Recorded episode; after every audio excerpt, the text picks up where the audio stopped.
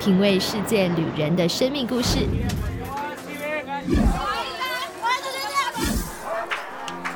找回记忆中的幸福滋味。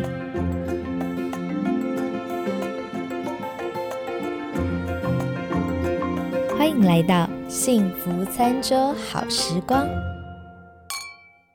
欢迎大家收听今天的幸福餐桌好时光，我是 Hannah。我们今天的节目呢，要来聊一聊品蜜，这个蜂蜜的蜜哦。那这个品蜜呢，其实我也是最近才接触到了。那上一次呢，我们在节目中曾经请到一位这个品油达人 Jenny，她这次又来我们节目。其实她不只是品油啦，Jenny 本身呢，对于这个蜂蜜的这个食材，她也非常的有研究。所以今天呢，要请 Jenny 来跟我们聊一聊品蜜哦。那刚刚好呢，我们的幸福餐。桌在接下来两个礼拜啦，都有跟这个好时好事共同合作来举办了这个团购的活动，所以如果大家对于像是蜂蜜啊，或者是对是呃油啊有兴趣的，其实都可以到我们幸福餐桌去找这个开团的资讯。我们现在就先请我们的这个好时好事共同创办人 Jenny 来跟我们打声招呼。嗨，大家好，我是好时好事的 Jenny。呃，我小的时候呢，和家人移民到美国的加州。那因为在那边呢，有机会可以碰到很多不同国家的一些料理跟食材，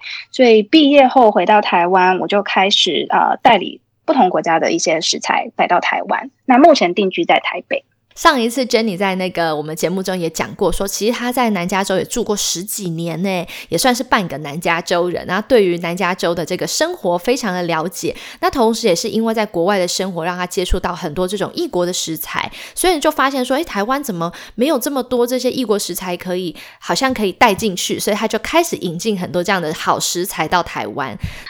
二零一六年的时候，我们就开始了一个这个品牌叫好食好事。用字面上的意思来看的话，它就是好的食物。那我们把它放在一个好的市集里面，让大家可以去做挑选。所以，我们从呃秘鲁的像藜麦呀、奇亚籽啊，法国的马黛气泡饮，西班牙的特级初榨橄榄油，德国一系列的像呃天然的一些食材，意大利面酱料这一部分。还有俄罗斯，就是我们今天会谈到的俄罗斯的生蜂蜜，就是从各个国家去把他们比较代表性的一些好吃的东西带回来，让大家可以去尝到更多不同的风味，就是在台湾可能比较难看得到的。嗯，那因为很多人会觉得健康的东西可能不是那么好吃，所以我们就会希望说可以带给大家，其实健康的东西它也可以很好吃，也可以吃的很开心。对，所以呃，除了就是说好吃的东西，我们可以吃的健康，那我们也是希望说大家可以去选择一个品质跟价值都很相当的产品。嗯嗯嗯，没有错，因为我记得 Jenny 在上一集的那个品油那一集节目有讲过，说当时很多亲友请你们代购哦，就请你代购回台湾，而且那些代购的东西其实都是我们在美国像什么 Trader Joe 这种。一般超市找得到的，可是亲友居然会叫我们到这种一般超市里去帮他们代购食材，才发现说原来台湾真的有些食材不好找。那你说你们有把这些食材都有改变成一些好像在地的一些食谱，我觉得这样很棒，可以帮助大家。就是说你拿到进口食材，你有些人不会做，但是如果可以把它做成一些符合我们比如台湾人、亚洲人喜欢吃的口味，这样大家就可以用好的这种进口食材，可是做出适合我们自己喜欢。欢吃的这种食谱出来，对，因为呃，台湾人可能很多对于西方的料理的接受度不一定那么高，嗯，所以虽然我们的东西是从国外进来的，那我们也是会用呃一些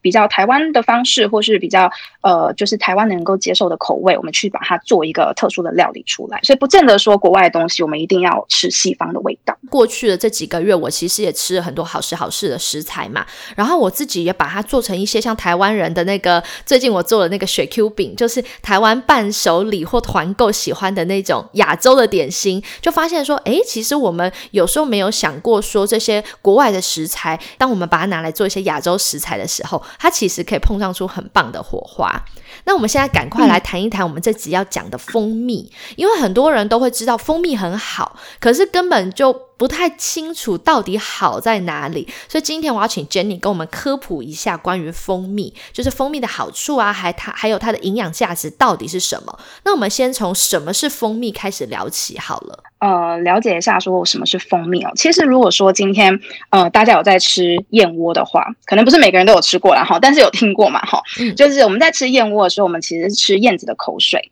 那所以在吃蜂蜜的时候呢，其实就是在吃蜜蜂的口水。那这怎么说呢？原来是这样子。对对对，其实可以是相同概念，因为蜂蜜其实呢，它就是从呃蜜蜂，它去找到了有花蜜的那些植物，然后去采集它里面的花粉啊、花蜜啊，呃，然后把它放到它自己的蜜囊，就是吸起来吐回去，吸起来吐回去，然后就这样子酿造出来的。所以这就是为什么，因为它的口那个口水里面有很多的酵素，那蜜囊里面也是，那这些都是让呃一般我们所谓的花蜜转成所谓的蜂蜜。的方式，嗯嗯嗯，对。那蜂蜜怎么去采集，也是一个很有趣的一个故事哦。其实，呃，我们都知道蜜蜂有很多种类嘛，哈。那里面呢，其中一个工蜂，就是工作的蜂，嗯，它是唯一去做采集蜜的蜂。那工蜂听起来好像都非常的就是勇壮，对不对？可是它其实大部分是女孩子，是雌性的。那对对对，听起来我们以前都觉得工蜂是男生嘛，要应该是女的，应该是女王蜂才对。女女王蜂就是待在待在那个 蜂巢里面，然后就是躺躺在那边，对，一辈子就是人家来喂它吃这样子。对，所以它其实算是一个母性社会哦，哈。所以呃，工蜂它出去之后，它一开始会派那种侦察队出去，然后就是几只出去看看，说，哎，蜜源在哪里啊？花蜜在哪？然后找到了以后，它就会回来到蜂巢，它会开始跳舞，它会把那个地图。用八字形的舞跳出来给其他的工蜂看，那工蜂看到以后就啊，好，我知道了，我知道，那他们就会集队，然后出去把那个花蜜采回来。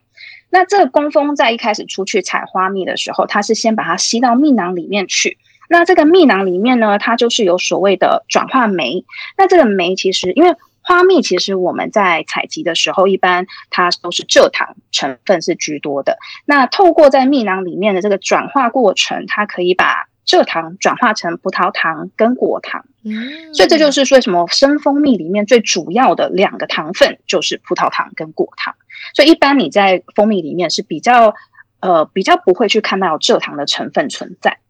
那工蜂它今天呃采集完之后呢，它就会把这个蜜。交回来到内勤的蜜蜂，然后利用它们反复吸吐这个花蜜，跟拍打它们的小翅膀。那为什么要拍小翅膀？哈，就是为了要让这个花蜜里面它的含水量，一般采回来是在七十帕到八十帕。水量很高嘛，哈，所以这些蜂蜜其实不太容易保存，营养成分也不高，所以他们就是一边吸吐花蜜，一边用小翅膀去扇它，把这个水含量降到二十帕以下，最后才会用这个呃蜂蜡去把它密封起来，等待成熟。所以他们在拍打是，对啊，好可爱，就是把水量下降，水分含量太高的蜜是没有办法来喂食他们自己的，而且保存方式也会比较困难。嗯嗯，那一般蜂巢的温度呢，它会保存在大概三十五度。因为三十五度听起来好像哎，好像蛮热的，可是其实这个是蜂蜜最佳成熟的温度，所以他们会让它就是慢慢的在那边等待，然后让这个蜂蜜成熟。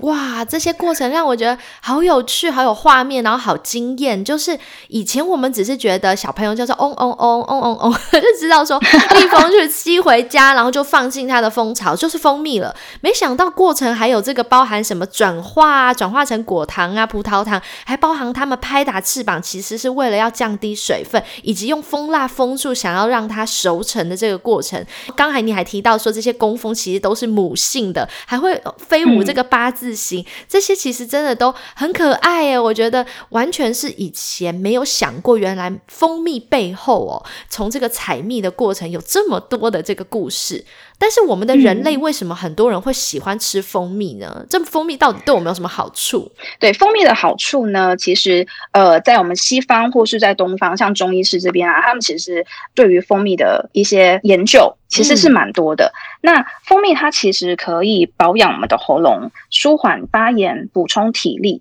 都是因为它里面有像我刚刚讲的那些酵素啊、矿物质啊、维生素。那甚至像这样子的一些营养成分呢，它是可以帮助我们的。呃，系统消化，所以对于我们的消化的机能也是非常的好。所以说蜂蜜其实也算是有有点像抗发炎啦，有抗发炎的效果。那很多人就知道说喝蜂蜜，像我们喉咙不好、咳嗽什么，然后长辈都会说叫你喝蜂蜜水。那加上补充体力这一点，我觉得也很不错。所以其实是它算是一个很好的一个天然养生的一个食材。是的，对。那我们的第一个单元先聊到这边哦。等一下，我们第二个单元叫更进一步的来说说我们该怎么挑选好的蜂蜜，有什么样的认证，我们该怎么样去买呢？那我们先进个广告，听个音乐，马上回来。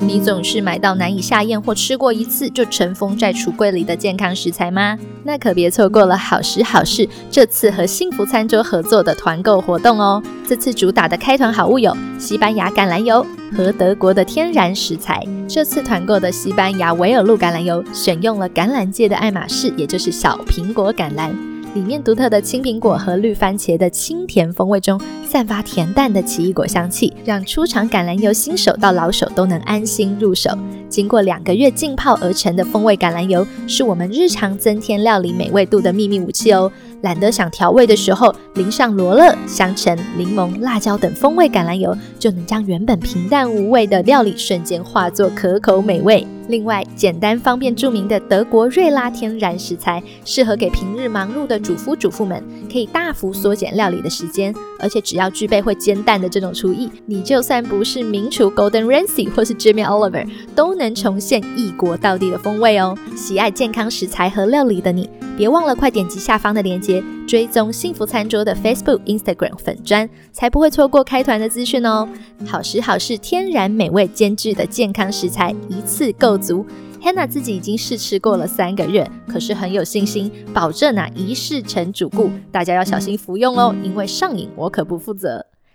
欢迎大家回来。那我们在第二个单元呢，要来聊一聊如何分辨好坏哦。之前呢，我们听过这个品酒啊、品油。那这一次呢，要来聊聊品蜜。那品蜜呢，就是蜂蜜啦。可是要品蜜，总总要挑选一个好品质的蜂蜜嘛。那好蜂蜜的挑选重点到底是什么呢？我们请 Jenny 来跟我们分享一下，我们如何挑选好蜂蜜。所以品蜜之前，我们就是可以来呃讲讲说，这个好的蜂蜜我们要怎么去做选择哦。市面上其实蜂蜜其实百百款，颜色也是琳琅满目，所以其实很难就是从颜色上面去看说，哎，什么样的蜂蜜是好的？因为毕竟不同的蜜源，就是不同的花蜜，它本身就会产出一些不同的颜色。像是我比较黑啊，呃，谁比较白啊？这其实都是本身它自己的呃蜜源的颜色。所以我们其实可以从那个蜂蜜的透光度来看。那所谓的透光度呢，是因为像纯的蜂蜜，它含有花粉。嗯，所以从外观上面看起来就比较不透明，甚至带一点浑浊的颜色。那我们要去判断它，其实你就是把它拿起来，那看看说它透不透光。你如果把手掌放在呃后面，就是瓶子的后面，你是不是可以从正面就是很容易看到你的手掌的样子？那如果说你可以很清楚看得到，从正面就可以直接看到后面的景色的话，那表示它的透光度其实是很高的。那合成蜜。因为它没有花粉或是微粒，所以它的透光度就会很高。那纯蜂蜜呢，它的透光度就会比较偏低，你会看不太到。嗯嗯嗯嗯，对。所以再来就是呃，我们可以去闻闻它的味道。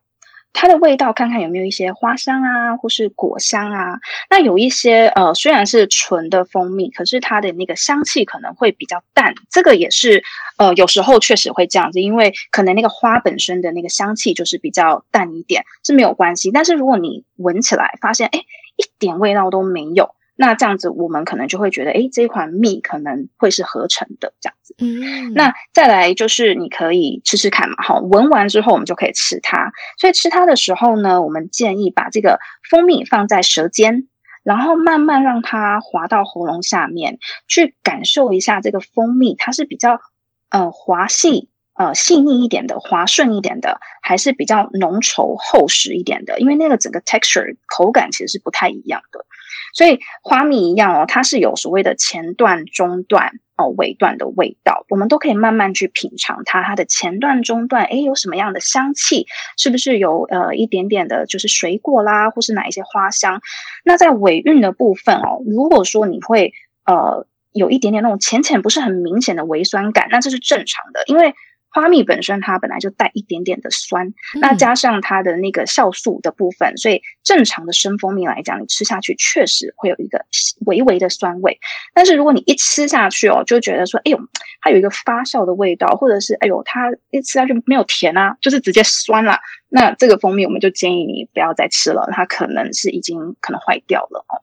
对，那最后最后就是你可以去感受一下，就是蜂蜜你吃进去的时候呢，它的蜜香味，因为好的蜂蜜呢，它会让你的嘴巴留下非常舒服的香气，久久不散这样子。那可是如果说今天呃它是合成蜜，那你吃下去可能就是甜甜的，那你不会有任何的那一种香气在嘴巴里面。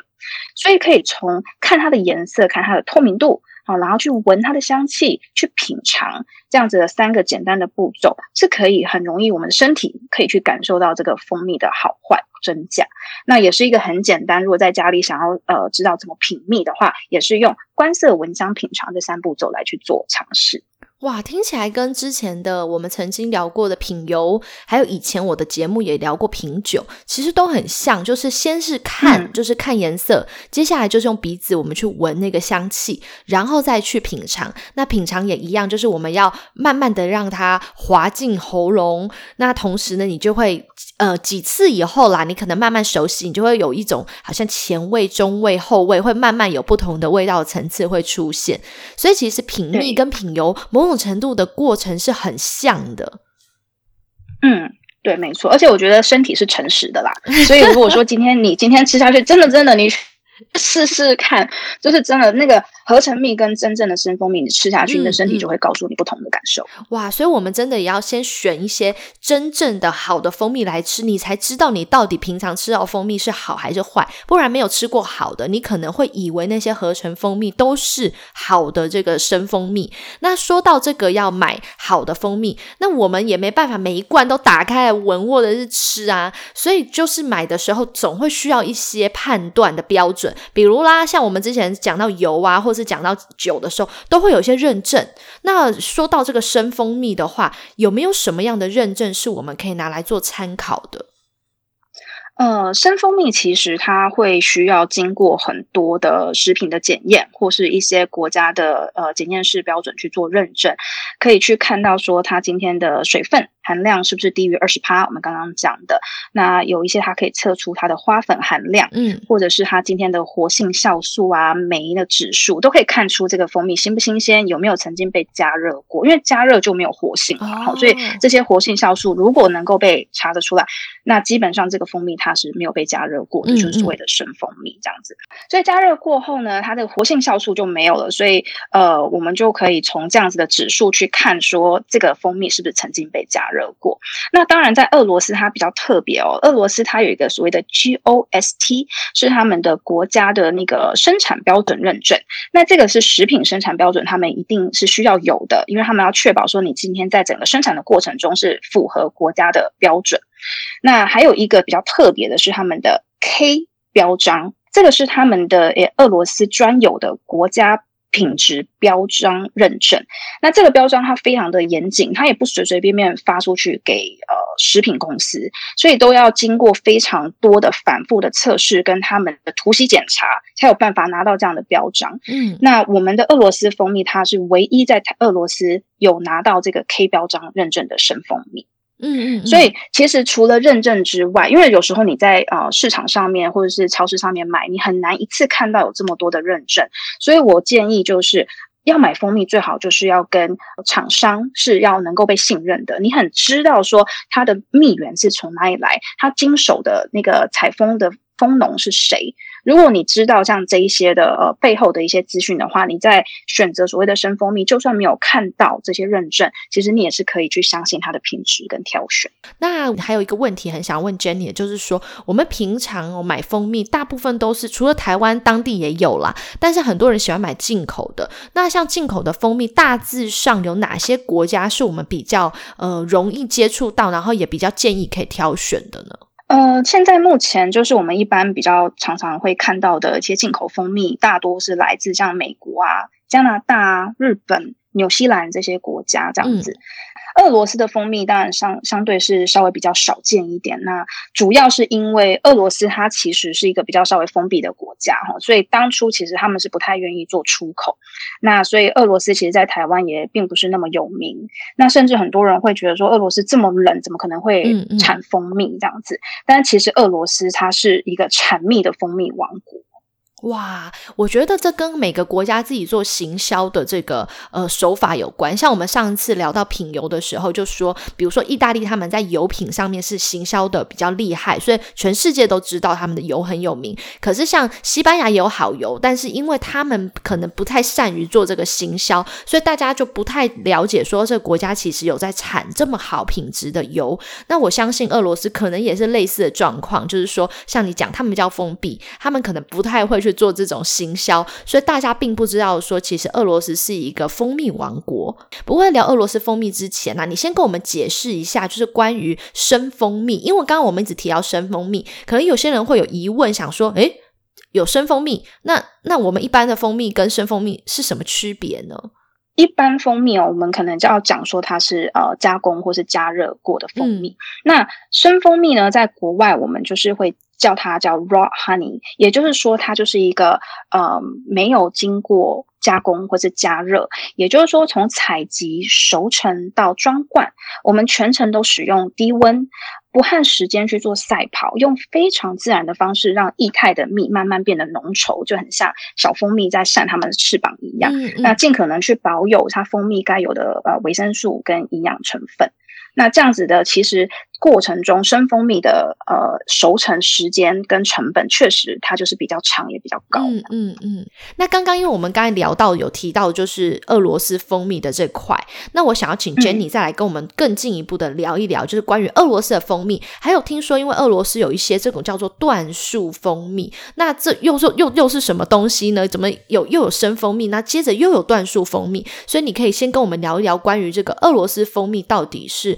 有什么样的特色？那为什么又会有一个有名的叫做椴树蜂蜜？那个俄罗斯啊，其实是就像我刚刚讲的哦，它是世界皆所周知，就是它食品品质管理非常严谨的一个国家。但是很多人可能不知道，俄罗斯它其实就是蜂蜜量产非常高的一个国家。其实俄罗斯的小朋友几乎都是喝着蜂蜜长大，嗯，所以他们从小就知道说，哎，怎么去喝蜂蜜，怎么去分辨一个蜜的好坏。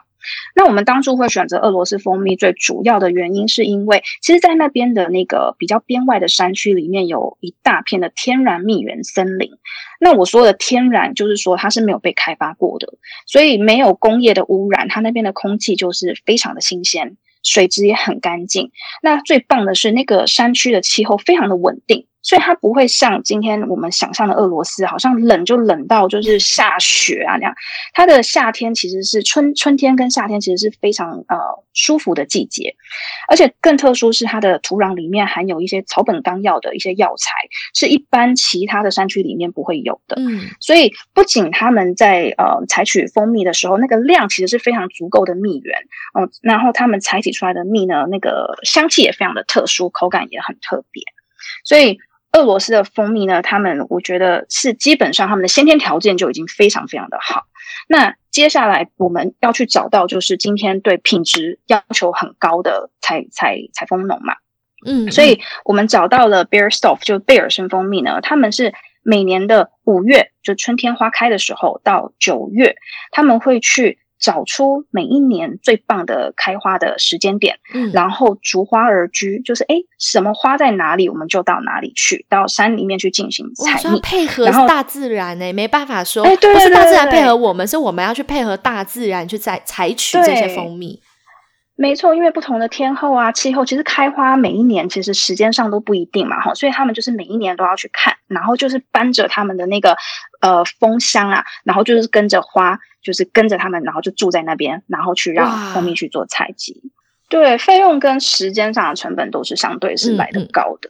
对，那接下来他们把这个蜜拿到之后呢，他们就会把它用非常自然的，像我刚刚讲那种蜂蜜从呃熟成的工序来呃酿蜜这样子。所以从搅拌啊、装罐啊，我们的温度就是会把它控制在三十五度以下，这样子我们所有的甜气啊、香味啊、活性啊、维生素，我们其实都可以好好的保存下来。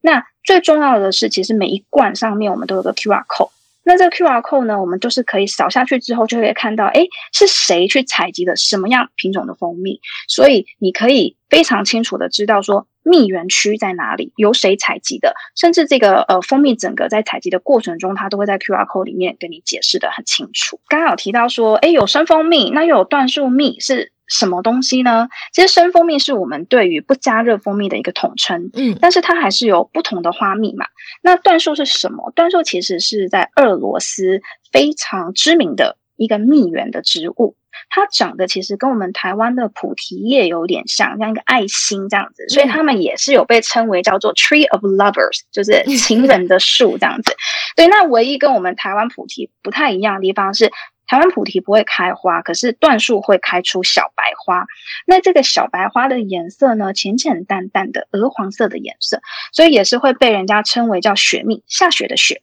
或是白蜂蜜。这个椴树蜂蜜，我想说它颜色怎么跟平常看到蜂蜜不太一样？是真的就是鹅黄色，淡淡浅浅的颜色。原来是因为椴树的这个小白花，然后呢，这个哇，这个蜜要赶快拿去喂爱人吃，哎。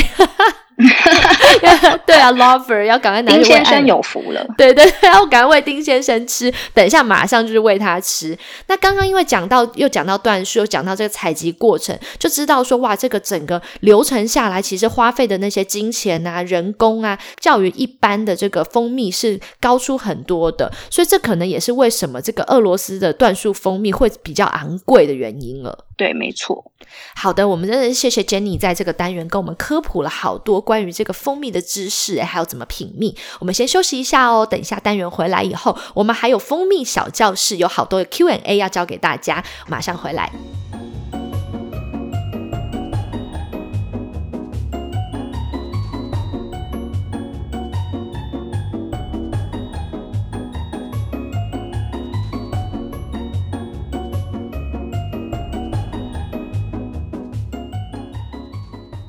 那我们第三个单元呢？我请 Jenny 来跟我们做一个 Q&A 的蜂蜜小教室，因为大家对蜂蜜有很多的有一些呃问题啦，就是我们比较常见的问题，我在这边帮大家整理了几题。那我们呢就来一题一题的来问 Jenny，那请他来为我们做一些解答。首先第一个题目是大家常常的这个疑惑，就是蜂蜜到底能不能加热哦？有人说加热就就是会营养流失啊，不好吃啊什么的，所以这这点到底是真的吗？呃，蜂蜜可不可以加热？其实是可以的，但是很多就是一些迷思，说蜂蜜加热之后会有毒素出来，这可能是很多人听到比较担心，可其实是不会的。甚至很多国家的料理呢，它是会用蜂蜜来做提味，甚至代替我们现在精制糖去做使用。那加热后的蜂蜜唯一的缺点就是因为温度的关系嘛，所以它虽然不至于让营养完全消失，但是生蜂蜜里面会有的维生素确实会慢慢的流失掉，这样。如果说你想要吃到就是最完整的这个维生素，还是建议大家就是不要加热吃。可是呢，到底能不能加热，其实是可以的，并不会有什么毒素这种东西出现。哦，就是尤其是家里很多蜂蜜，如果你已经觉得哎快过期了，可是它没有坏，那你又觉得说我这样子吃好不好？其实那些蜂蜜，我建议就是不要丢掉，你就是把它拿来当料理用，嗯，因为它就是真的是可以加热做使用。那如果里面的营养成分已经很低了，那就没有关系，你就是把它就。比吃精制糖好来的多，因为它很天然嘛。对，就干脆把它当成一个糖、一个糖分的东西来使用。那另外还有一个就是保存的问题，我想先问这个保存问题，因为呢，很多人就想说，我开封后要冷藏吗？还是放在室温呢？它会不会坏掉啊？放在室温哈，阴凉、干燥、通风的环境就可以。但是因为空气里面有水分嘛，那蜂蜜它又很会吸水，所以虽然说生蜂蜜我们已经把它降到二十帕以下，可是只要空气里面含有水分，它就会去吸它。一旦水分增加以后，它就很容易变质。嗯，所以蜂蜜确实不一定要在呃冷藏的地方做保存，但是就是要放在阴凉、干燥的地方。可是呢？因为台湾来讲哦，它不太像是美国的环境或是欧洲比较干燥，台湾其实就是非常的潮湿闷热，尤其到了夏天，哇，那个天气真的是非常的热。对，所以我是建议在台湾的朋友，如果你们家有蜂蜜，到了夏天，其实是可以把它放到冰箱里面去做保存。只是唯一要提醒的一个部分就是。呃，因为有时候呃，葡萄糖成分比较高的蜂蜜，它比较容易结晶，所以你一旦把它放到那个冰箱里面去，它的结晶的速度会加快，所以口感上面会跟你刚刚买回来可能比较液态一点啊，或是比较浓稠感会有点不太一样，但是它的营养成分是不会变的，只是吃法会有点不同而已。嗯嗯嗯，我觉得台湾是真的会比较需要这样子的冷藏方式。那另外的话，就是关于蜂蜜里面，我们常常会看到里面有些结晶块，耶。那这些结晶块到底是好还是不好呢？我们在挑选的时候要选特意选有结晶的吗？还是说就是没有结晶的其实是比较好的品质？很多人会觉得说啊，结晶是不是要坏掉了？嗯，可是其实蜂蜜的结晶哈，跟品质好坏是没有直接的关系，因为蜂蜜的结晶呢是要看说蜂蜜本身的葡萄糖含量是不是够高，嗯，够高的葡萄糖含量蜂蜜呢，它就会结晶。嗯，所以呃，一般像这样会结晶的蜂蜜，会随着时间啊、温度，可能你买你买回来的时候，它的结晶体不明显，你会觉得哎液态哦，这样，那它会随着时间跟温度，哎慢慢形成结晶。嗯，那这个结晶有分细的结晶跟粗结晶，所以也是看，假如说你今天是买到比较细一点结晶的蜂蜜，吃起来就是有一点微粒口感含在里面那种液态里面，然后一点点的微粒口感。嗯，但是如果它结晶体是比较粗的，你一吃起来就好像挖起来像冰沙一样。很明显，你肉眼就已经看到它的结晶体，吃起来就是沙沙颗粒感。嗯嗯，那像这种结晶的蜂蜜哦，它就很适合抹在面包啊、waffle 啊一些点心上面，像抹酱一样，吃起来非常的好吃。对，所以呃，我觉得蜂蜜的好坏不是看结晶。而是像我们刚刚讲的产区啊、制成啊，你有没有加热啊？你中间过程有加一些添加物啊？才是说，哎，这个蜂蜜到底好不好？嗯嗯嗯，哇，这个很重要，这样我们才不会挑选的时候放错重点。有时候像结晶这个东西，并不是我们该参考的。那我们真正该参考的是，刚才 Jenny 讲到它整个制成，然后呢，特别当然大家想选好的，那你推荐大家选生蜂蜜。那像你刚才有讲到那沙沙的口感，其实换个角度想，我们把它像你刚才讲，把它抹在面包上、waffle 上，其实它反而会。变成是一种增加口感层次的一种蛮不错的吃法，而且我偷偷要推荐，就是如果你有买到那种沙沙口感的那个，就是结晶体比较明显的蜂蜜，你可以把它拿来呃搭配那个生火腿，西班牙那种生火腿，哇，好吃到不行。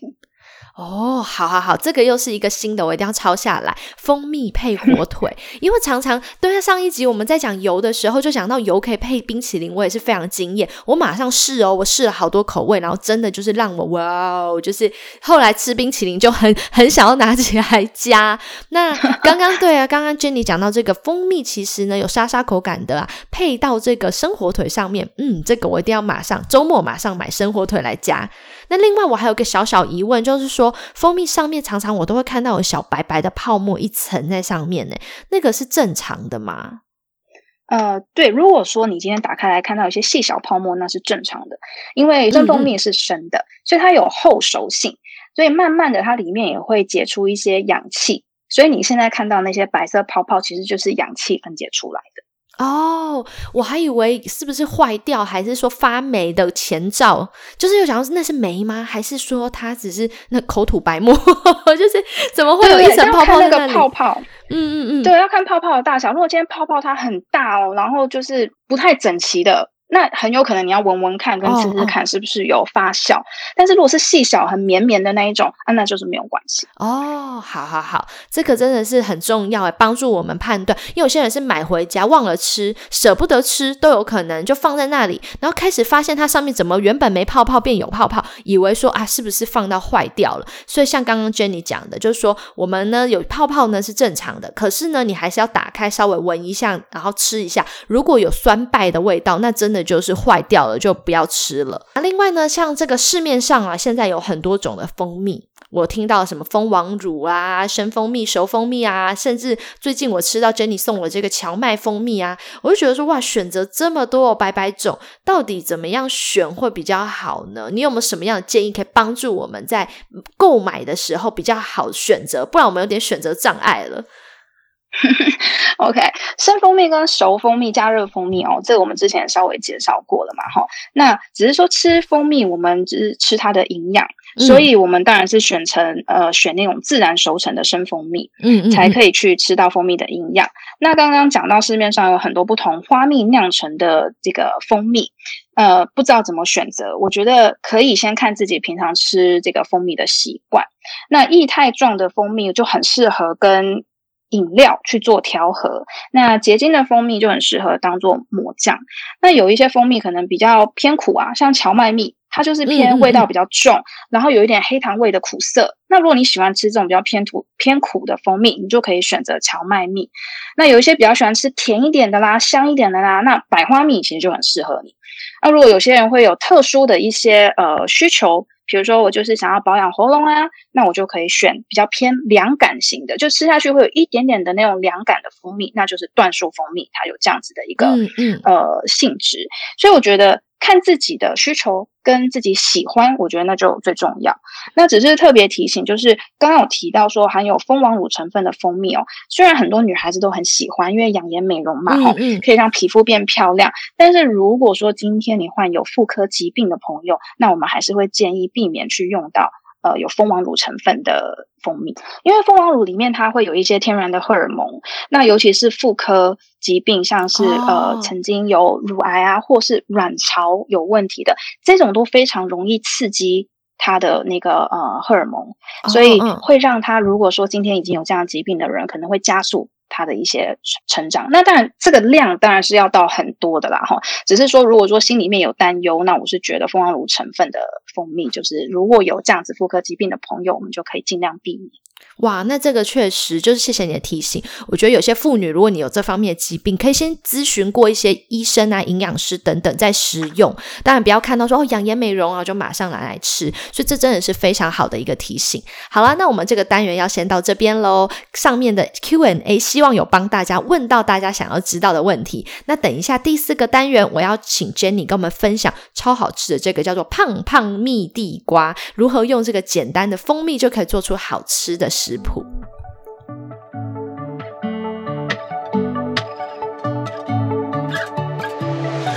过去一年的疫情下，要怎么找到值得信任的月嫂呢？相信许多住在海外的华人朋友都相当的困扰，所以大家的福音来喽！各位海内外准爸妈或想二次创业的朋友们，快快注意！这次台北医学大学进修推广处和爱月嫂合作。推出全球月嫂线上精英班，由台北医学院的医生和业界的名师线上授课，配合实作及小组讨论，在一个半月内可以学习到照护新生儿的技巧、疾病判断、产后常见疾病和泌乳的照护，还有月子餐烹调法等等，全都是超实用的主题哦。课程结束后还可以领取双认证的证书呢。最新梯次的精英班将在四月五号和七月五号开课，Hanna 自己也受邀，将和大家一起参与全球月嫂线上精英班的课程哦。为了感谢各位幸福餐桌的听众和福宝们，Hanna 特别为大家争取到了超杀的优惠价，只要点击这集的 Podcast 简介或搜寻幸福餐桌和 Hanna H 的粉丝专业。就可以找到报名链接，完成填表后就会有专人与你联系咨询。别忘填表时一定要勾选幸福餐桌 Hannah 推荐，就能立即现省两千台币或七十美金的福宝优惠价哦。疫情期间，听说许多海外的准爸妈都抢着报名自己坐月子呢，名额所剩不多，现在就去填表报名吧。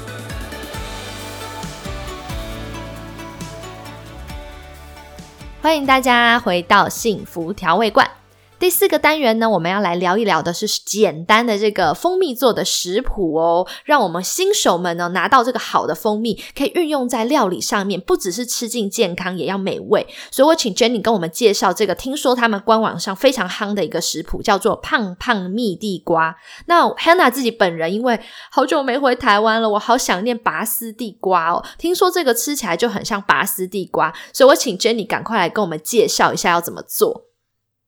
好，这个地瓜很简单。那为什么叫胖胖蜜地瓜？是因为我们会希望尽量找到的地瓜是比较胖胖型的哈，它比较 我以为吃了大家会变胖，我会吃了会变胖，真的 糟糕啦，真的好。所以不要吃的跟那个地瓜一样胖哦，哈。所以我们先第一步就是把地地瓜那个洗干净去皮，然后把它切成大概三公分大小的丁块状，然后把地瓜跟蜂蜜、橄榄油放到碗里面去抓匀。那这个蜂蜜要多少，橄榄要多少？我觉得当然就是看大家自己喜欢。你喜欢吃甜一点的，你就是蜂蜜可以加多一点。那我们现在如果说家里面有气炸锅的朋友，其实现在用气炸锅非常的方便，你就是把它放进去，然后温度调到一百六，计时大概二十分钟。但是建议在十分钟的时候，哈，我们就把那个气炸锅先暂停，然后把地瓜拿出来摇晃一下翻面，然后让它烤的均匀漂亮。那如果没有气炸锅的朋友呢，其实放到烤箱里面去，放一百八十度，其实也是 OK 的。那烤出来它外面就会焦脆金黄。非常的好吃。嗯，我这边也提醒一下，就说因为刚才讲温度一百六是 C O 摄氏，那如果换算成华氏是三百二十度，三百二十度，所以不是特别高温，所以大家设定的时候要记得。那因为刚刚我们讲的是用气炸锅嘛，所以如果有些人没有气炸锅没有关系，其实你用烤箱。不过用烤箱的人，我是建议大家啦，因为刚刚气炸锅是大概二十分钟嘛，呃，通常烤箱都要比气炸锅再多个，比如说十分钟至十五分钟，所以呢，大家其实也都是。呃，自己要去判断到底熟了没。那我 Hannah 自己个人建议是说，大家可以拿一支筷子，你就擦擦看那个地瓜。如果地瓜可以刺穿哦，筷子可以把它刺穿，那代表那地瓜就是已经烤熟了，那已经蜜地瓜已经完成，你就可以吃了。所以不管你用气炸锅还是烤箱，我觉得都可以做得到。那记得温度，一个是气炸锅的话是摄氏一百六，华氏三百二。请那个 Jenny 接下来要跟我们介绍的是关于这个夏天的。饮品哦，刚刚是讲蜜地瓜嘛，那他今天非常好，加码又送了一个食谱，就说夏天的饮品呢，有些家长就不喜欢小孩喝些什么手摇杯啊，外面那种加色素的饮料啊，那我们要做一个天然又甜甜的，小孩才爱啊，所以今天呢，Jenny 推荐一个叫做蜂蜜优格冰沙，你跟我们讲一下这个要怎么做？好，这个很简单，就是家里只要有呃那种食物。调理搅拌机就可以了哈，所以我们只要把一百 ml 的牛奶加一百五十克的没有调味过的优格，就是白色的优格。那这个当然，我觉得比例大家都可以自己去抓。那我现在讲的这是我自己平常就是打给我自己喝的。那我另外会加那个二十克的冷冻莓果去取代冰块，因为这样子的话，它其实就是会有那种莓果的香气，然后不会用水去。对，就是稀释掉了那个牛奶跟优格。对对对对对。然后我会加两沫的生蜂蜜，喜欢甜一点的呢，你就可以再多加一点，没有问题。嗯嗯。那放放到那个搅拌机里面去做搅拌，大概其实打个一分钟、三十秒、一分钟左右，它就会变成是很好喝的 yogurt smoothie。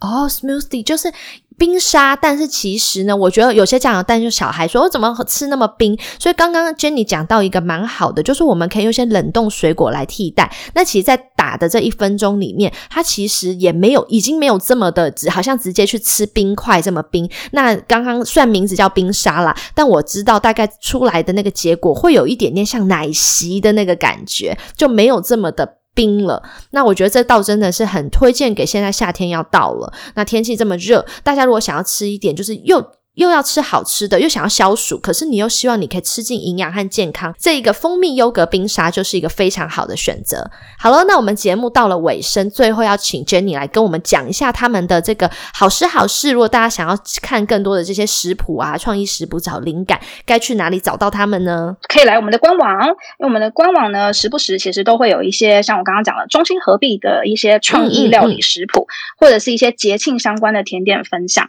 所以大家可以直接打。好食好事，好的食物啊，好的市集，然后去找一些就是料理的灵感这样子。那我们在不同的季节会推出一些限量商品，所以大家都可以欢迎来逛逛。是的，那因为 Hannah 呢跟好食好事从这个礼拜开始会有一个合作，就是我们会有两个礼拜的时间，然后开了一个团购，所以也请各位福宝们，各位这个幸福餐桌的福宝们，大家如果对于就想要购买这个好食好事的食材有兴趣的话，也欢迎大家可以到这个幸福餐桌的 IG 啊、Facebook 啊、YouTube 搜寻到我们，然后呢要记得哦，可以拿到这个 Hannah 的 QR code 哦，你要输入这个 Hannah 的这个折扣码，你就可以拿到八五折的优。惠，所以也推荐给大家，就是接下来的这两个星期，如果你想要参加我们这个团购的活动的话，可以先到幸福餐桌的这个粉丝团，还有这个 IG 上面去找到我们的这个开团资讯。好了，那最后节目到了尾声了，那希望各位的听众朋友，你想要跟我们有更多的互动啊，参加投票、参加抽奖等等，